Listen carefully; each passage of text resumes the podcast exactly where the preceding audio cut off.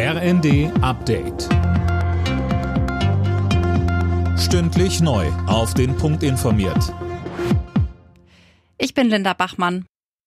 Durch die Pipeline Nord Stream 1 fließt wieder Gas. Trotzdem ist Russland kein verlässlicher Partner. Das hat Bundeswirtschaftsminister Habeck im ZDF gesagt. Weil wir ja sehen, dass Putin die Verfügbarkeit des Gases immer wieder strategisch einsetzt, um die Entschlossenheit und auch die Geschlossenheit in Europa und in Deutschland zu spalten.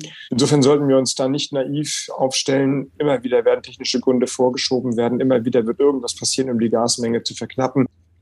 Deutschland solle deswegen Gas sparen. Habeck hatte zuvor weitere Maßnahmen zur Energiesicherheit angekündigt. Er galt als einer der größten Stürmer der Welt. Jetzt ist Uwe Seeler tot. Die HSV-Legende starb im Alter von 85 Jahren, friedlich im Kreise seiner Familie. Mehr von Tom Husse. Seeler hatte zuletzt immer wieder mit gesundheitlichen Problemen zu kämpfen. In seiner Karriere lief er mehrfach für die Nationalmannschaft auf, war bei vier Weltmeisterschaften dabei, wurde Vize-Weltmeister und später dann auch zum Ehrenspielführer der DFBL vernannt.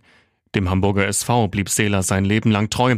In den 60ern wurde er mit dem HSV deutscher Meister und gewann auch den DFB-Pokal. Zeitenwende im Euroraum. Die Europäische Zentralbank hat erstmals seit elf Jahren den Leitzins angehoben. Künftig müssen Banken 0,5 Prozent Zinsen zahlen, wenn sie sich Geld bei der EZB leihen. Bisher lag der Leitzins bei 0 Prozent. Mit dem Schritt will die EZB gegen die hohe Inflation vorgehen. Ein höherer Leitzins soll dafür sorgen, dass es wieder attraktiver wird, sein Geld auf der Bank zu lassen. Dann wird weniger ausgegeben und das soll die Preise drücken.